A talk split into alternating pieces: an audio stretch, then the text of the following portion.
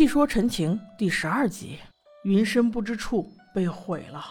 孟瑶被逐出家门，一脸窘迫。聂怀桑和江澄本来想为孟瑶求求情，却被聂老大给无视了。聂宗主很快转了话题，问道：“江公子，魏公子，你二人如何打算？”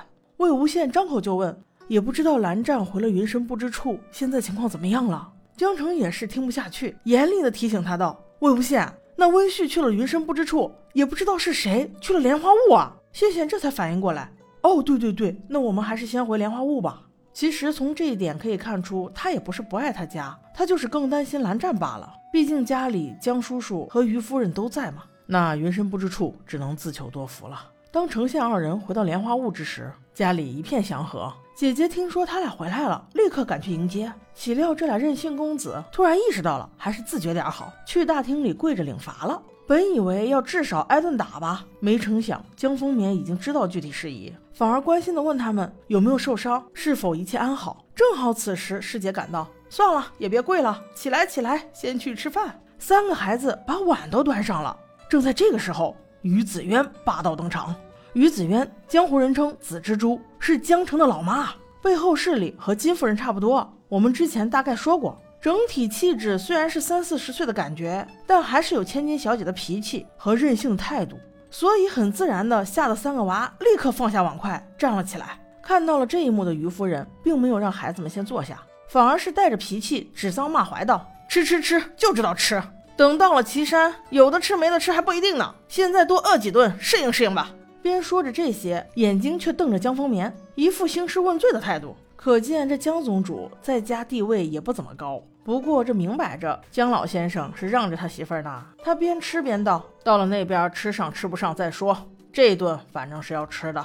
坐下吃饭。”听到这话的孩子们这才敢坐下。刚一坐下，还没把饭扒到嘴里，于夫人又开始了。看来她的气儿还是没有撒完。不停的抱怨，为什么江丰眠你能这么不温不火？这都火烧眉毛了，你还能搁这慢慢吃？江澄为了缓和一下他母亲的情绪，于是便道：“阿娘，我去就是了。”这一句又再一次激起了于夫人的怒火。你说的不是废话吗？你不去还能让你姐去吗？转眼他又去看了阿离，这不看也罢，一看更生气，因为阿离正在剥莲子，而且是给羡羡剥。他立刻又抓到苗头道：“你还有完没完了？剥剥剥，你可搞清楚！”到底你们两个谁是主人？在我们江家的家仆能做到这个份上，你够可以的呀！这转了一大圈，原来目的在这儿呢，就是借着岐山温氏的火来烧魏无羡的。就从于夫人刚一出场的这一幕就可以看出，羡羡在江家过往这十来年听过多少风言风语啊！魏无羡立刻表示：“我去，我去，我和江澄一起去。”他如果不这样做，怕不是于夫人就要被气死了。天天埋怨江宗主给人家养儿子能养得这么好，就是不着急在自己儿子身上下下功夫。其实有一个这么焦虑的母亲，江澄真的从小是被比到大的，难怪他性格上有缺陷，找不到媳妇儿呢。最后于夫人还是负气而走了，饭也没吃，搞得大家似乎也不好意思吃下去了。而另一边，蓝湛还在回家的路上，突然间竟遭遇了偷袭。定睛一看，对手是温竹流，略一思索就知道肯定打不过，所以还是跑为先。那这个时候，魏无羡送他的小灵符自然就派上了用场。虚晃一招之后，蓝湛成功逃脱。当然，此次遇袭，他也预感到了云深不知处，恐怕凶多吉少。无意间，他的脚步又加快了些。果不其然，此时温煦已经闯进了山门。蓝启仁和西尘哥哥商量了一下，无论如何也是抵挡不住的。现在的策略应该是保存实力，只能在左右为难之下，决定叔父留守。蓝曦臣带着所有典籍逃出升天。蓝启仁召集所有蓝氏门生，意在退守寒潭洞。没想到正在洞口，正面迎击到了温煦。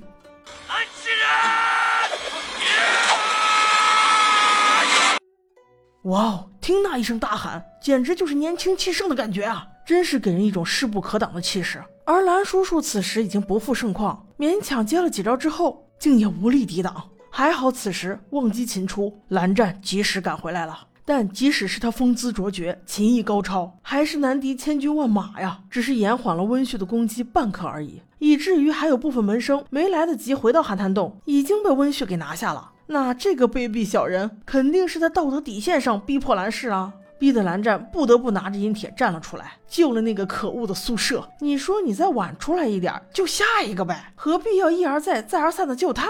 唉，蓝湛出来以后，阴铁自然被缴了，而且腿还被打断了。就这样，也算是救了半个云深不知处吧。剩下的残局只能由蓝老先生收拾了。而另一边，在岐山温室不夜天城。温家家主温若寒在温情面前玩了一出杀鸡儆猴，为的就是要警告温情：你家小弟还在我手上，你可给我认清了，别有事没事儿明里暗里的给我拆台，给其他别家子弟暗送秋波、雪中送炭什么的，否则我可让你弟吃不饱兜着走。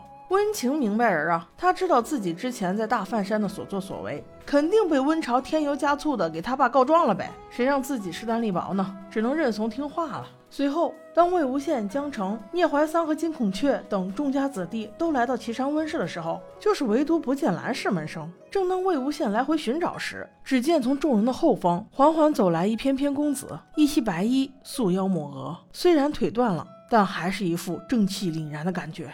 对，没错，蓝湛他走来了。